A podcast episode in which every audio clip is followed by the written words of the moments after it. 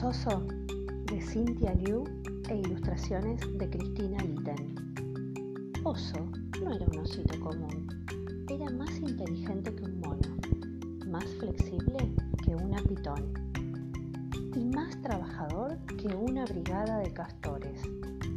Pero Oso tenía un terrible problema, no sabía andar en bicicleta, ni siquiera con rueditas traseras ni siquiera cuando su papá lo empujaba. Ahora te voy a soltar, ¿estás listo? le decía el papá. Y ¡pumba! Ni siquiera con la ayuda de 10 de sus mejores amigos, que le decían, pedalea oso, pedalea, frena oso, frena. Y cataplum. La situación era insostenible y lo más triste de todo es que luego empeoró. Un día se inauguró un parque nuevo y Oso leyó el cartel. Remonta tu cometa, hace picnics en el parque, disfruta del sendero para bicis, pero no se permiten rueditas. ¿Sendero para bicis? dijeron sus amigos. Está bien, dijo Oso, tragando saliva. Oso estaba desesperado. Quería salir a andar en bicicleta con sus amigos. Mamá le dio un gran abrazo de oso Intenta en la biblioteca, mi amor, le sugirió. Allí se puede aprender de todo. Entonces fue a la biblioteca y encontró un gran libro que decía en su tapa así. Aprendé a andar en bicicleta en cuatro días. Lo abrió y empezó a leer los pasos. Día 1. Conoce tu bicicleta. Día 2. Practica el equilibrio. Día 3 decía, cree en vos mismo. Y día 4, no lo pienses demasiado. El día 1, Oso estudió su bicicleta de punta a punta. Ruedas verificadas, manubrio verificado, frenos verificados, timbre verificado. Luego hizo algunos cálculos científicos. Oso estaba listo. Se subió. ¡Paf! Se cayó. La próxima vez quizá lo logres, amigo, le dijo un amiguito que pasaba en bici por ahí. Esa tarde, Oso fue a una feria de ciencias. Mientras preparaba su proyecto, se preguntaba qué había salido mal con la bicicleta ese día. ¿No había estudiado todas las partes y analizado todo?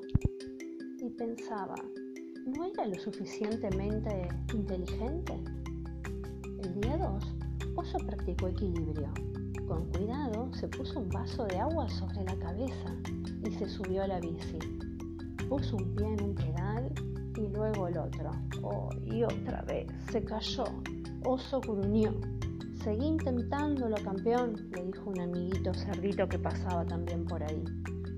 Esa tarde, Oso fue a una competencia de gimnasia. Mientras caminaba, de pie sobre la barra, se preguntaba qué había salido mal con la bicicleta esa vez. ¿Por qué era tan difícil mantener el equilibrio? Oso hizo un triple salto mortal hacia atrás.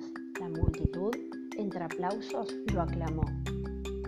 El día 3, Oso tomó confianza en sí mismo. Yo puedo hacerlo, se dijo.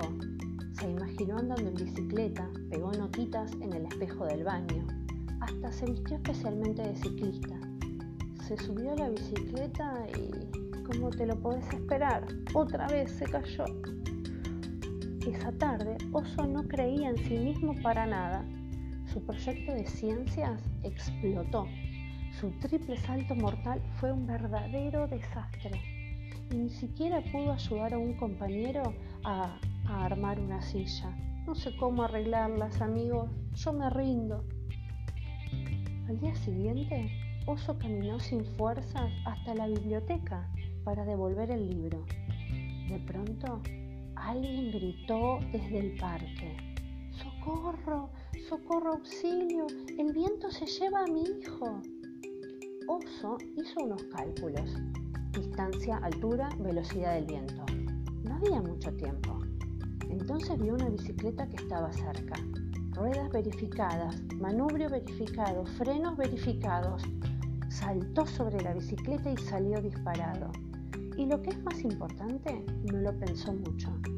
Oso se paró en puntas de pie sobre el asiento, hizo un triple salto mortal y atrapó al niño. ¡Lo lograste! Le decían los carteles de los amigos que le habían puesto para festejar. ¡Hurra, oso! Eso sí que es andar en bicicleta. Oso se puso todo colorado. Oso no era un osito común. En realidad, Oso podía hacer prácticamente cualquier cosa. Vamos, Oso, Oso, sos un genio, le decían. Salvo quizá... Oso, vení, vamos a nadar, nadar